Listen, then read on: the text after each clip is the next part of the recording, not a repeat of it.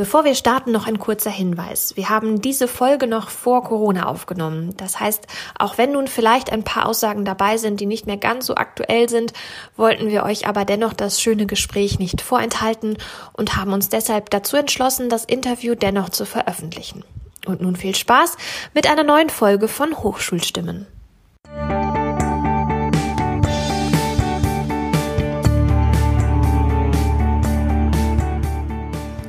Und herzlich willkommen zu einer neuen Folge von Hochschulstimmen, dem Podcast für Lehre und Forschung der Hochschule Osnabrück. Wir wollen ins Gespräch kommen mit Lehrenden, wollen wissen, warum sie hier sind, was sie antreibt und wie sie ihre Themen in Lehre und Forschung voranbringen. Wir, das sind heute Julia Ludger und Carsten Morrison. Und in unserer heutigen Folge haben wir die Professorin Sandra Rosenberger bei uns zu Gast. Hallo Sandra. Hallo. Sandra, du bist seit 2008 Professorin hier an der Hochschule für nachhaltige Energietechnik und ähm, dazu engagierst du dich ja auch seit Jahren ganz aktiv für den Bereich Klimaschutz, Nachhaltigkeit, sei es jetzt bei uns an der Hochschule in verschiedenen Gremien oder auch im Bereich Scientists for Future. Ähm, das ist ja dieser Zusammenschluss von Wissenschaftlerinnen und Wissenschaftlern aus ganz Deutschland, Österreich und der Schweiz, die sich ja auch für den Bereich Nachhaltigkeit, eine nachhaltige Zukunft engagieren. Was treibt dich da persönlich an, dass du da so aktiv bist? Warum treibt dich das Thema so um? Tatsächlich ist es so, dass das ähm, bereits meine Studienmotivation war. Also ich habe nach dem Abitur ähm, überlegt, was ich studieren möchte und da gab es so die ersten Windkraftanlagen in der Zeit. Und da habe ich gedacht, das ist was, das möchte ich eigentlich lernen. Und habe dann gesehen, dass es in Berlin einen Studiengang Energie- und Verfahrenstechnik gab. Habe mich für den eingeschrieben. Wusste überhaupt nicht, was Verfahrenstechnik ist, aber die Energietechnik wusste ich, da gibt es auch die regenerativen Energien. In meinem Studium war das dann tatsächlich ähm, im Regelstudium noch ein sehr kleines Randthema. Unser Professor hat uns damals erzählt, äh, dass wir uns hoffentlich darüber im Klaren werden, dass regenerative Energien nie mehr als 5 Prozent am Strommix ausmachen werden, dass das also ein Hobby ist, mit dem wir uns da beschäftigen. Ja, ich habe dann im Studium ähm, das Energieseminar kennengelernt. Das war eine studentische Einrichtung an der TU Berlin in dem es darum ging, tatsächlich praktische Projekte zu machen zu Themen, die uns als Studierende interessiert haben. Und das waren eben äh, schwerpunktmäßig in dem Studiengang regenerative Energien, auf der technischen Seite, aber auch in Richtung Akzeptanz, Nutzerverhalten und ähnliche Sachen. Das heißt, ich bin da im Studium schon sehr stark zugekommen und wir haben da tatsächlich dann äh, praktisch eine Biogasanlage mitgebaut, haben Windkraftanlagen gebaut und uns mit ökologischer Dämmung beschäftigt und also die Themen selber besetzt, die wir im Studium dann recht wenig hatten. Und äh, ja, das hat also ne, meine Motivation damals sehr stark gesteigert. Ähm, also auf der einen Seite ist es also etwas, was ich gelernt habe und was ich kann, ne, was Teil meiner Ausbildung mit aufmacht. Auf der anderen Seite ist es so, dass ich also durchaus da die dringende Notwendigkeit sehe aus dem, was uns die Wissenschaftlerinnen und Wissenschaftler erzählen, sehr, sehr schnell zu Veränderungen in unserer Klimapolitik zu kommen. Und das treibt mich an, weshalb ich mich in Scientists for Future ähm, engagiere. Und innerhalb der Hochschule im Klimaschutzmanagement, da ist es so, dass ich denke, es ist immer am einfachsten, zuerst vor der eigenen Tür zu gucken und dass wir uns das gut zusteht, als Bildungseinrichtung da auch eine Vorreiterfunktion einzunehmen. Macht dein Herz gerade einen innerlichen Hüpfer, weil da mal dieses Thema ja auch echt in der breiten Gesellschaft angekommen ist? Und du sag mal jetzt seit 2008 das selbst als Hochschullehrerin hier betreibst und ich weiß nicht, wie sozusagen damals die Diskussion war. Das war eine andere, als wir sie heute führen. Sowohl als auch ist die Antwort. Auf der mhm. einen Seite ist es so, dass ich mich unglaublich freue, dass letztendlich getrieben durch die Schülerinnen und Schüler dieses mhm. Thema endlich eine mediale Aufmerksamkeit erreicht. Auf der anderen Seite ähm, bin ich auch sehr frustriert, weil ich denke, wir sind an vielen Stellen sehr, sehr spät ähm, und oft deprimiert über die Diskussion, ähm, wie langsam wir jetzt Sachen angehen können. Aber merkst du denn auch bei den Studierenden, dass das Bewusstsein für die Themen Nachhaltigkeit und Klimaschutz dafür stärker sind? Also wird dein Bereich da populärer? Ist das Bewusstsein ein anderes? Wir haben in verschiedenen Studiengängen Vertiefungen zum Bereich Energietechnik. Einmal im Maschinenbau die Vertiefung Energietechnik und bei uns in der Energie-, Umwelt- und Verfahrenstechnik im Studiengang. Da ist es nicht so, dass wir sehen, dass das Thema stärker gefragt ist, Energietechnik im Generellen oder regenerative Energien im Besonderen. Jetzt haben wir jetzt auch noch nicht die Studierenden, ne, die durch diese Fridays for Future Bewegung gelaufen sind. Ob die uns da tatsächlich mehr Interesse bringen wird, das können wir noch nicht absehen. Die Studierenden, die wir im System haben, die sind da allerdings durchaus interessiert mhm. und offen und ähm, wir haben einige Inhalte natürlich auch, die wir da diskutieren. Ähm, da ist dann durchaus das Interesse vorhanden. Das heißt, was sind das so für Inhalte, mit denen ihr euch da gerade beschäftigt, wo die Diskussionen gut vorangehen? Wir sind ja vor allem technisch ausgerichtet in den Studiengängen. Das heißt, bei uns gibt es dann eine Vorlesung nachhaltige Energietechnik und Speicherung, wo es, ähm, und da haben wir auch ein Praktikum dazu, also wo wir uns eben mit den Technologien auseinandersetzen, wie die funktionieren. Aber wir haben auch einfach ähm, Energiemärkte, heißt das, wo wir uns in diesem Semester oder im letzten Semester sehr stark mit dem Klimapaket der Bundesregierung beschäftigt haben ne? und das eben sehr stark diskutiert haben, auseinandergenommen haben und in sehr aktuelle Themen einsteigen mhm. an der Stelle. Vielleicht können wir noch mal ganz kurz einen Blick zurückwerfen. So, du hast in Berlin studiert. Wie ging es dann weiter? Man kommt ja nicht direkt aus dem Studium dann sozusagen auf die andere Seite des Hochschullehrers. Also irgendwas hast du ja zwischendurch noch gemacht. Ja klar. Ich habe ähm, studiert, Energie- und Verfahrenstechnik, wie gesagt, mit der Motivation, Energietechnik zu studieren. Bin, ähm, habe die Verfahrenstechnik kennen und schätzen gelernt im Laufe des Studiums und habe meine Diplomarbeit dann auch im Bereich Verfahrenstechnik geschrieben, im Bereich Abwasserbehandlung mit Membranreaktoren. Und als ich fertig war, hat mein ähm, betreuender Professor mir angeboten, dass ich zu dem Thema promoviere. Und ich fand das Thema so spannend und mir hat das in der Diplomarbeit so viel Spaß gemacht, mich wirklich inhaltlich mal länger mit einem Thema zu beschäftigen, dass ich gesagt habe, ja, da lasse ich mich drauf ein. Das mache ich jetzt. Das war eine Haushaltsstelle, so wie wir die hier an der Hochschule ja eigentlich eher weniger kennen, mit einem Drittel Lehre, einem Drittel Administrationsaufgaben und einem Drittel Forschung. Und ich hatte halt dieses Thema ähm, Membran-Bioreaktoren zur Abwasserbehandlung ohne dass ich jetzt ein Forschungsprojekt im Hintergrund hatte und Gelder hatte. Deshalb habe ich tatsächlich nachher auf sehr vielen verschiedenen Projekten gearbeitet und die in der Dissertation zusammengeführt. Dass da eine Dissertation und dieser Titel am Ende stand, das stand bei mir nicht im Vordergrund, als ich diese Stelle angenommen habe. Für mich war das in dem Moment einfach, die Diplomarbeit hat mir so Spaß gemacht, dass ich mich gefreut habe, dass ich dort weiterarbeiten konnte. Dazu kam noch ähm, der Aspekt Familienaufstellung, Planung. Mein damaliger Freund war noch im Studium. Und in Berlin gab es auch einfach wenig Jobs zu der Zeit, ne, sodass sich das auch so gut gefügt hat dann mit der Promotionsstelle. Ja, da war ich fünf Jahre auf dieser Stelle, ähm, so wie das auch vorgesehen war, habe also da auch Lehre halten dürfen neben der Forschung und habe festgestellt, dass mir das auch ziemlich Spaß macht, was ich vorher nicht hätte einschätzen können, ohne dass ich es jetzt mal ausgetestet hätte. Das hat mir sehr viel Spaß gemacht und auch ähm, Kontakt und Diskussion mit den Studierenden hat mir Spaß gemacht. Der administrative Teil hat mir weniger Spaß gemacht an der Stelle. Und wie gesagt, die Forschung ja, war dann, wie das oft in der Dissertation ist, auch ein bisschen viel vielleicht, viel Wochenendarbeit, viel Abendarbeit, die da so dazu kam, dass ich auch froh war, als ich fertig war und sie dann zusammengeschrieben hatte und abgegeben hatte, dann meine Doktorarbeit.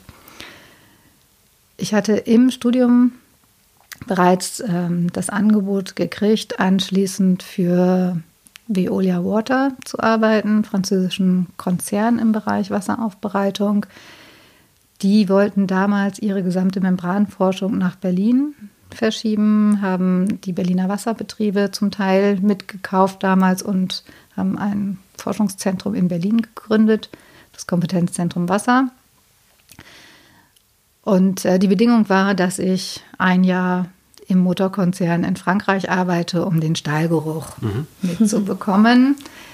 Und das heißt, ich bin dann nach der Promotion nach Frankreich gegangen, habe in einem Vorort von Paris gewohnt und gearbeitet und dort in einem großen Forschungsinstitut gearbeitet, weiter zu dem Thema Wasseraufbereitung mit Membranen. Auch das war eine tolle Zeit, muss ich sagen. In dieser Zeit gab es einen Managementwechsel bei Veolia und alle Pläne, irgendwas dezentral weg von Paris aufzustellen, wurden wieder rückgängig gemacht. Tatsächlich französische Kollegen von mir, die mit ihren Familien schon nach Berlin gezogen waren, wieder zurückgeholt nach Paris. Ähm, sodass das für mich die Perspektive gewesen wäre, also in Frankreich zu bleiben. Ich hätte dort weiterarbeiten können, ich wollte aber nicht in Frankreich bleiben. In dieser Zeit konnte ich aber immer auch äh, sehr häufig in Berlin arbeiten, während ich in Frankreich angestellt war. Das war eigentlich für mich schön, die Zeit so zwischen Berlin und Paris zu verbringen. Ja, nachdem ich dort eben keine Perspektive in Deutschland hatte, habe ich mich dort wegbeworben und bin zu einer Tochter des Linde-Konzerns nach Dresden gegangen. Die Firma hieß Linde KCA das KCA kam noch aus DDR-Zeiten und heißt Kombinat komplette Chemieanlagen und war ähm, nach der Wende aufgekauft worden von der Linde AG. Ich war dort in der Abteilung umwelttechnische Anlagen im Anlagenbau tätig. Eigentlich bin ich rekrutiert worden mit dem Ziel, dort auch weiter Wasser- und Abwasseraufbereitungsanlagen zu bauen. Leider gab es dann wenig Aufträge in dem Bereich, sodass ich dann gewechselt bin und in den Bereich Biogasanlagen gekommen bin. Dort habe ich dann ein paar Jahre hm, als technische Projektleiterin für Biogasanlagen gearbeitet. Ähm, dadurch, dass ich vorher in Frankreich gearbeitet habe, war ich im französischen Raum eingesetzt, also vor allem in Frankreich und Luxemburg und hatte das sogenannte Produktmanagement für Biogasanlagen dann inne. Und ähm, wie kam dann der Brückenschlag zur Hochschule? Also wenn man so lange in der Praxis ist, in Unternehmen, in der freien Wirtschaft, wie bist du dann auf die Idee gekommen, wieder in Richtung Wissenschaft und Lehre zu gehen? Tatsächlich war die Motivation, hatte, ähm, war gar nicht inhaltlicher Art, sondern von den Randbedingungen. Also mein Mann kommt auch aus Nordwestdeutschland. Wir haben in Dresden uns sehr wohl gefühlt, hatten aber einfach sehr lange Wege zu unseren Familien. Und es gab in der Zeit einfach Krankheitsfälle bei uns in der Familie, wo wir festgestellt haben, dass es uns zu lange dauert, von Dresden zu kommen. Und ähm, mit dem Wissen, dass einerseits unsere Eltern auch älter werden und äh, andererseits wir auch gerne wollten, also dass äh, wir hatten in der Zeit das erste Kind bekommen, dass auch unsere Kinder näher an ihren Großeltern dran sind, haben wir überlegt, wieder nach Nordwestdeutschland zu gehen. Das heißt, du kommst gebürtig hier aus der Region Osnabrück oder? Ich komme aus Ostfriesland. Okay. Das hätte damals gar nicht die Hochschule sein müssen. Also ich habe mich auf alle möglichen Stellen beworben, was so ausgeschrieben war in diesem, in dem Dreieck Osnabrück, Bremen, Münster, mhm. ähm, Oldenburg, so, ne, alles, was hier so im nordwestdeutschen Raum war. Auch bei Anlagenbauern oder vor allem im Anlagenbaubereich, im Wasserbereich.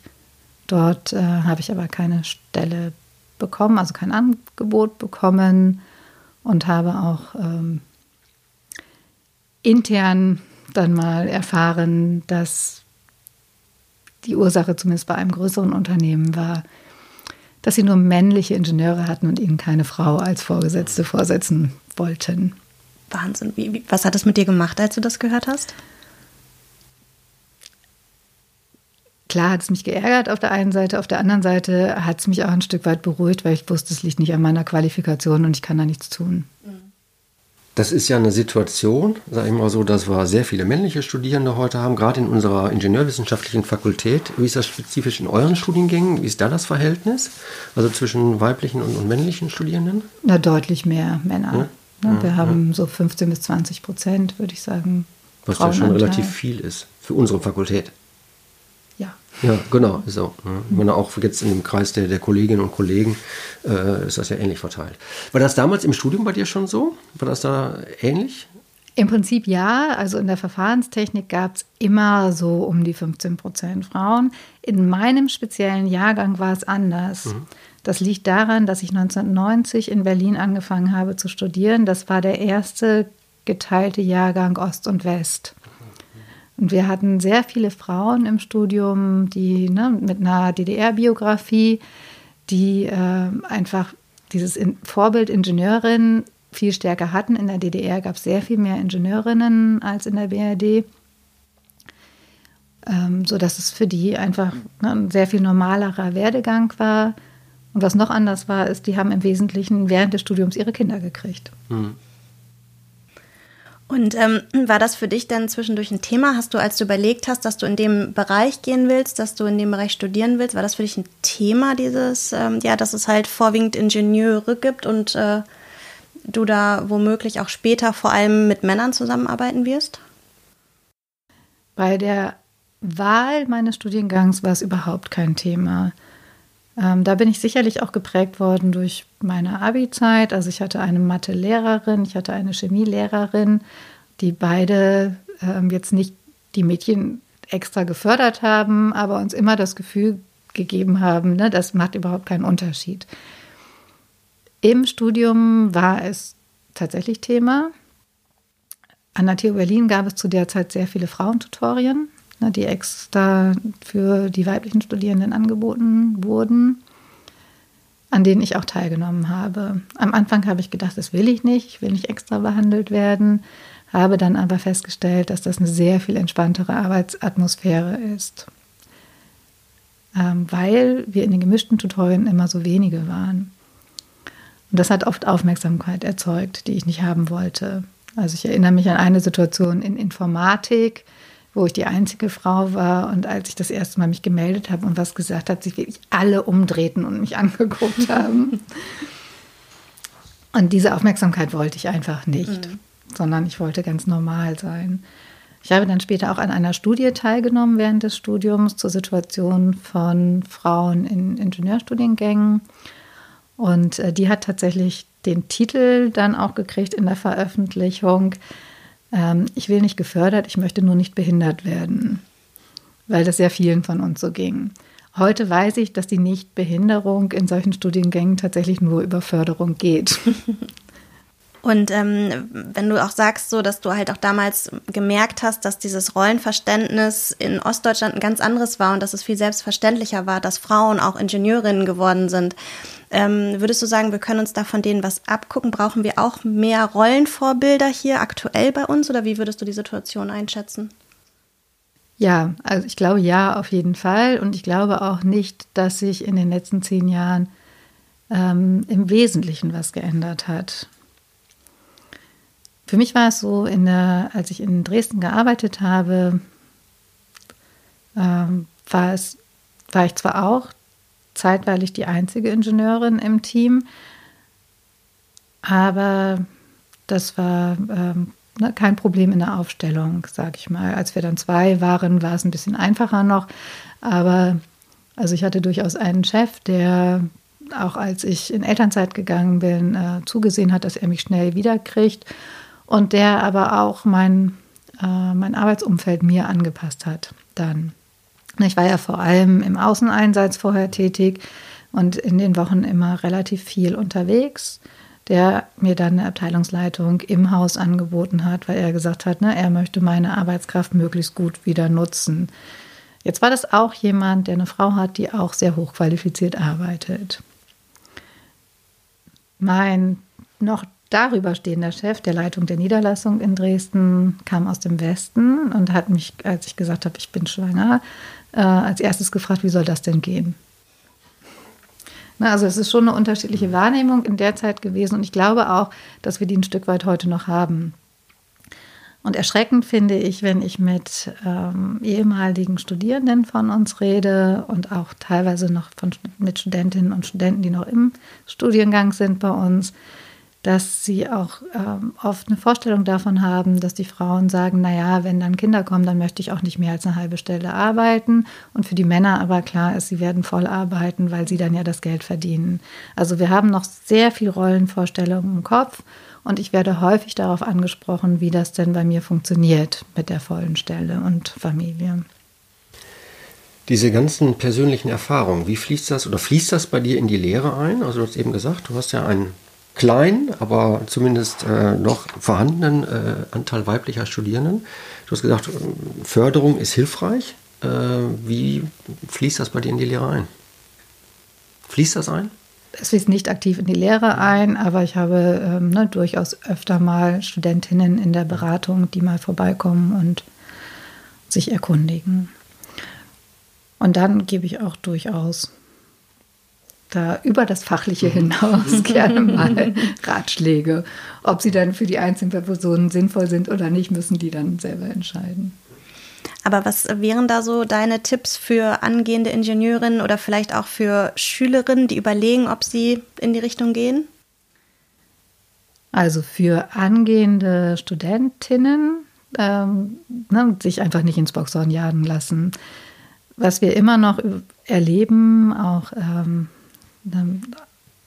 bei irgendwelchen öffentlichen Darstellungen unserer Studiengänge, ist, dass äh, Mädchen kommen und uns fragen, kann ich das denn studieren? Ich habe ja nur eine 2 in Mathe.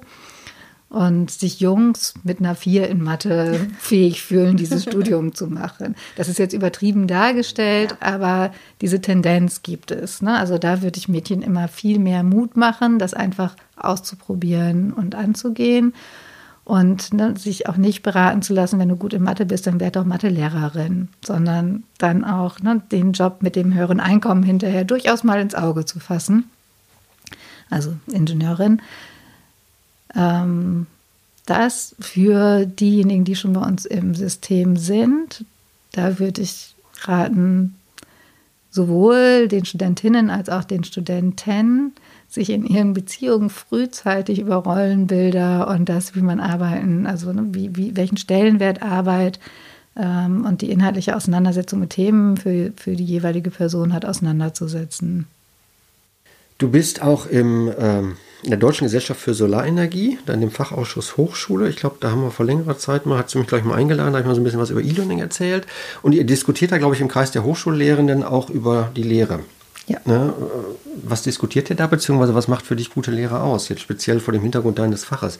Das schreit ja, was du eben sagtest, sozusagen den, den, den Klimaschutzplan der Bundesregierung oder was ihr da als Projekt oder bearbeitet hat, schreit ja auch irgendwie viel nach, nach Projektarbeit, interdisziplinärer Arbeit vielleicht sogar. Was macht, macht für dich gute Lehre aus? Ähm, ein guter Mix aus verschiedenen Veranstaltungsformen, würde ich sagen, macht gute Lehre aus.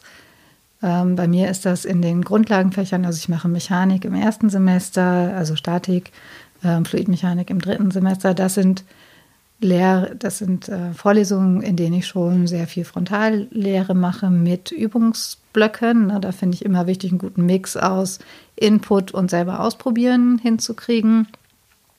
Jetzt in dem Fach Energiemärkte, wo wir uns mit dem Klimaschutzplan auseinandergesetzt haben, das ist ein Projekt, orientierter Ansatz gewesen. Da haben wir äh, mit der Methode des problemorientierten Lernens gearbeitet, die letztendlich auch ne, klare Strukturen vorgibt, wie man Projektarbeit machen kann.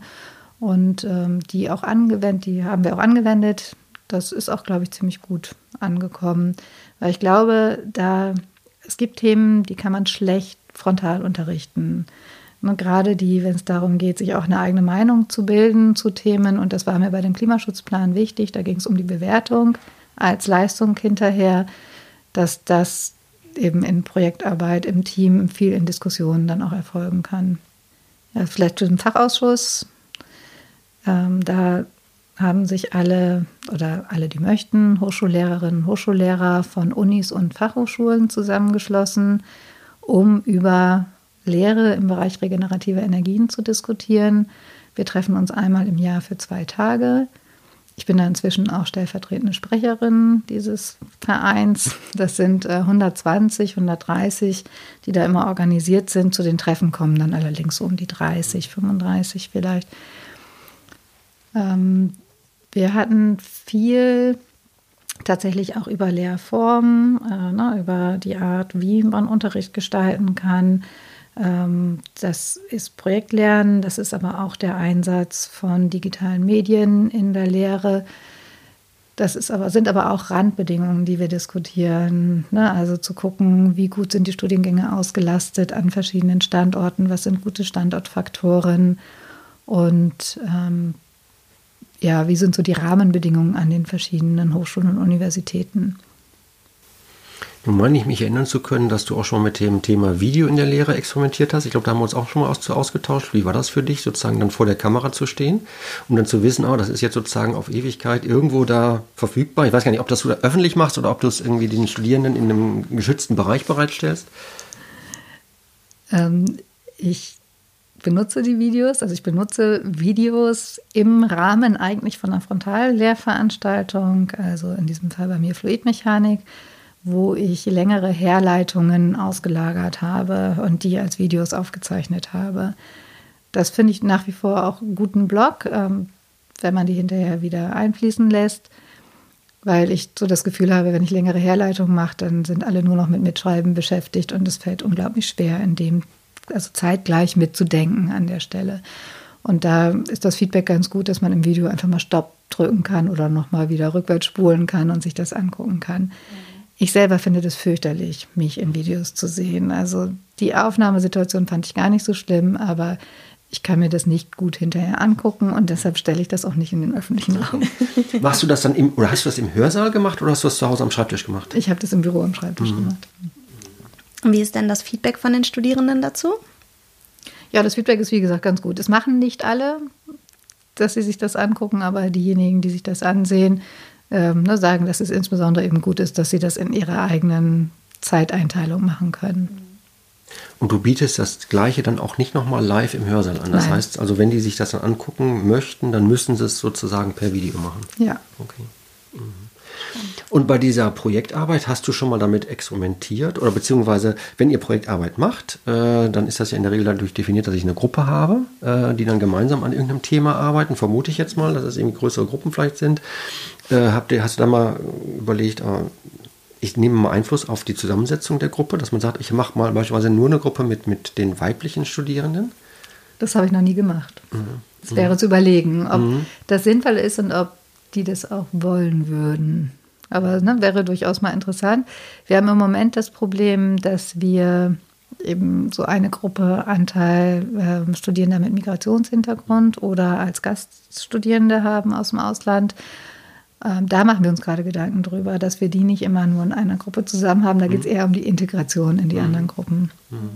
mhm. Und du bist ja jetzt seit elf Jahren hier bei uns in Lehre und Forschung tätig. Was würdest du sagen, was, was treibt dich an? Was, was ist das, weshalb du jeden Tag motiviert hier hinkommst? Also das, was schön ist, ist eigentlich, dass es so vielfältig ist, das Arbeitsfeld, ne, in dem wir uns bewegen. Ich ähm, mag im Großen und Ganzen die Lehre tatsächlich sehr gerne. Ich mag auch gerne die Erstsemesterlehre, die macht mir Spaß. Aber auch der Mix durch die verschiedenen ähm, Semester und Jahrgänge durch ist einfach schön zu sehen, wie sich Personen entwickeln über die Zeit und die mit zu begleiten. Das macht mir Spaß. Und dann ist es ja so, dass ne, Lehre ja nur einen Teil ausmacht und ich auch in der Forschung tätig bin und auch hier in der Selbstverwaltung tätig bin. Und dieser Mix, der macht Spaß. Der birgt auch durchaus ein Risiko. Das Risiko bei mir ist, nicht Nein zu sagen und tendenziell eben ein bisschen viel anzunehmen, öfter mal. Aber insgesamt ist das ja die große Freiheit, sich hier inhaltlich das rauszusuchen, was mir Spaß macht. Du bist im Arbeitskreis Nachhaltigkeit der Hochschule. Vielleicht reden wir mal so ein bisschen über Hochschule und Klimaschutz. Also ich glaube, du hast da an dem Klimaschutzkonzept mit oder Klimaschutzmanagement irgendwie mitgearbeitet. Äh, vielleicht erzählst du mal so ein bisschen was über diesen Arbeitskreis und äh, dann später mal über die Hochschule sozusagen, wie wir da uns vielleicht noch verbessern könnten als Hochschule. Der Arbeitskreis Nachhaltigkeit ist entstanden aus dem Open Space Workshop. Ich weiß nicht mehr, in welchem Jahr der war. Ich erinnere mich, genau. Vor langer Zeit. Ja. Amtsantritt Herr Bertram. Genau. Ja. Damals ne, hatte sich da ein, ein, eine Gruppe gebildet, die tatsächlich sich auch nach wie vor trifft, nicht mehr in der ursprünglichen Zusammensetzung, aber nach wie vor aktiv ist. Der Arbeitskreis Nachhaltigkeit ist ja ein freiwilliges, über die Arbeitszeit hinausgehendes Treffen von interessierten Personen am Thema Nachhaltigkeit und Klimaschutz über alle Statusgruppen hinweg. Im Arbeitskreis äh, poppen häufig mal Ideen auf ne, oder Missstände auf, also sowohl irgendwie ne, kreative Ideen, was man machen könnte, aber auch eben Rückmeldungen zu den Stellen, an denen wir vielleicht als Hochschule nicht so gut aufgestellt sind. Der Arbeitskreis hat aber kein Mandat an dieser Hochschule. Das heißt, der Arbeitskreis kann eigentlich nur mit Ideen dann zu Herrn Bertram gehen und sagen, wir hätten hier eine Idee. Und um das mal ein bisschen strukturell zu verankern, hat der Arbeitskreis vor einiger Zeit zwei Sachen ins Leben gerufen. Das eine ist dem Präsidium vorgeschlagen, doch selber mal aktiv eine Nachhaltigkeitsstrategie für die Hochschule zu entwickeln. Und das andere ist die Beantragung eines Klimaschutzmanagements für die Hochschule. Die Nachhaltigkeitsstrategie, das ist tatsächlich dann umgesetzt worden. Ähm, das haben Elisabeth Leicht-Eckert und ich zusammen gemacht mit einer Stelle, die dafür geschaffen ist. Und haben uns also über mehrere Jahre mit dem Präsidium in vielen Interviews und Einzelgesprächen über den Stellenwert von Nachhaltigkeit für die Hochschule unterhalten und wo Hochschule und Nachhaltigkeit irgendwie Schnittstellen haben. Was uns nicht so richtig gelungen ist, ist das strukturell in die Hochschule zu integrieren, was daran liegt, dass dieser Begriff Nachhaltigkeit eben doch sehr sperrig, sehr groß ist, ähm, bei allen Präsidiumsmitgliedern auch eine unterschiedliche Vorstellung davon herrschte, ne, was Nachhaltigkeit im Schwerpunkt für die Hochschule beinhalten sollte und wo das angesiedelt ist. Aber nichtsdestotrotz war, glaube ich, diese Auseinandersetzung mit dem Thema wichtig und es sind daraus auch viele Sachen in einzelnen Bereichen entstanden. Kannst du da mal ein paar Beispiele nennen, was sich da so getan hat? Also das eine Beispiel ist halt, dass wir daraus darauf aufbauen, dann gesagt haben, Klimaschutz ist einfacher als Thema, ne, als Teil der ökologischen Nachhaltigkeit und einfach einen Klimaschutz, einen Antrag geschrieben haben, ein Klimaschutzmanagement für die Hochschule zu erstellen, der auch bewilligt worden ist. Das waren insgesamt eigentlich drei Projekte, die dazu jetzt bei uns gelaufen sind. Das erste war durch externe Unternehmen eine Bestandsaufnahme aller Gebäude der Hochschule und deren Status und mögliche ähm, CO2-Verbesserungsmaßnahmen, also einen Maßnahmenkatalog aufzustellen. Das hieß Klimaschutzteilkonzept. Und darauf aufbauend haben wir zwei Klimaschutzmanager beantragt, die wir auch bewilligt gekriegt haben. Da waren wir tatsächlich eine der ersten Hochschulen und die erste überhaupt, die zwei Stellen bewilligt gekriegt hat. Und der dritte war die Verlängerung ähm, der Klimaschutzmanager. Und das Projekt ist jetzt über viele Jahre gelaufen und im äh, Oktober ausgelaufen, tatsächlich. Das ist ein Beispiel. Ähm, ein anderes Beispiel ist die ähm, hochschulübergreifende Projektwoche zum Thema irgendwie in der Nachhaltigkeit angesiedelt, die es ja jetzt auch schon mehrfach gab, die auch daraus entstanden ist. Und ähm, dann sind in der Kommunikation einige Projekte gelaufen. Ne? In, ähm, in der Wir sind öfter mal Themen aufgegriffen worden. Also das Thema ist stärker in die Kommunikation der Hochschule gegangen. Ja, das sind die Sachen, die mir jetzt auf Anhieb einfallen. Mhm. Und wie würdest du das bewerten? Wo stehen wir heute als Hochschule? Haben wir unsere Hausaufgaben gemacht oder was gibt es noch so zu tun? Wir sind ziemlich gut, was die CO2-Emissionen angeht.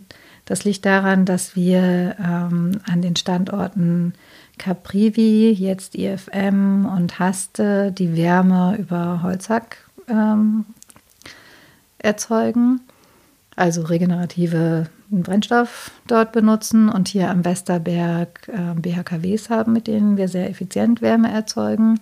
Blockheizkraftwerke. Blockheizkraftwerke, ja. ja. Das heißt, in der Wärmeerzeugung sind wir im Wesentlichen entweder regenerativ oder sehr effizient. Den Strom kaufen wir inzwischen als Ökostrom ein. Das heißt, da haben wir auch einen sehr niedrigen CO2-Abdruck.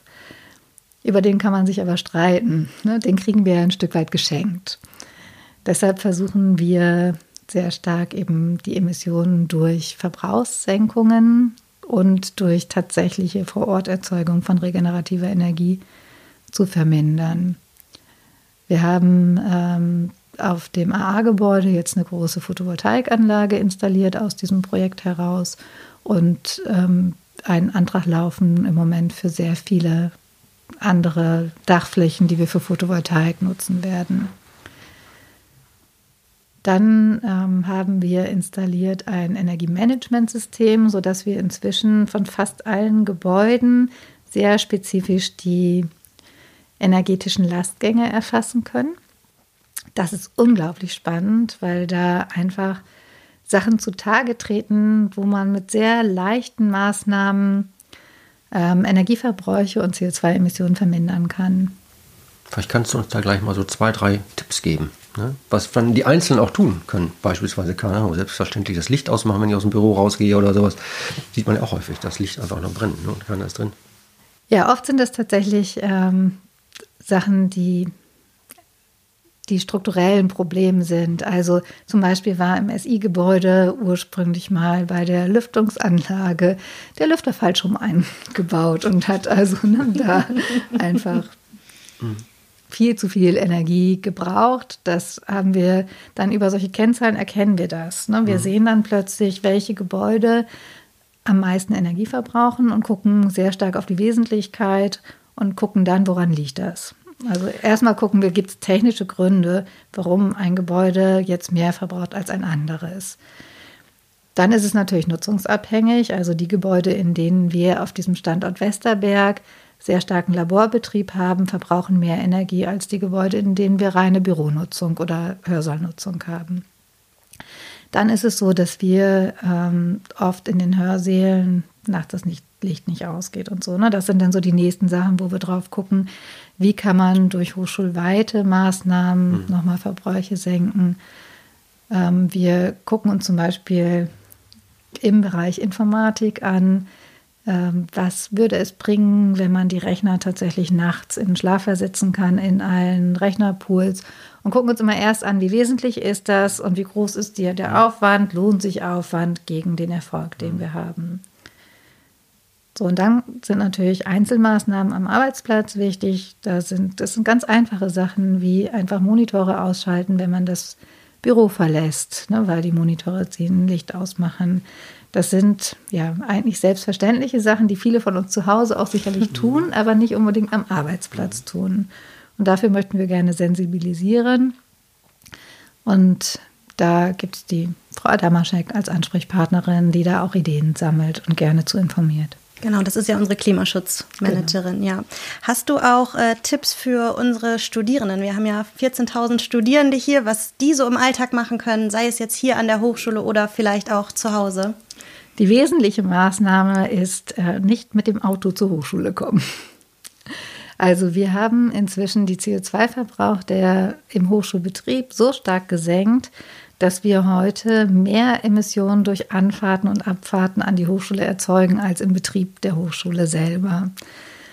Und wenn wir haben uns die angesehen, also insbesondere Kai Griese in einem, also Professor Griese in einem Forschungsprojekt, und das sind ähm, sehr viel bei uns die Pendler, die mehr als 20, 40 Kilometer kommen, mit dem Auto kommen, mhm. also unter anderem die Emslandfahrer, die da sind. Aber wir haben auch wirklich sehr viele, die innerhalb der Stadt mit dem Auto kommen.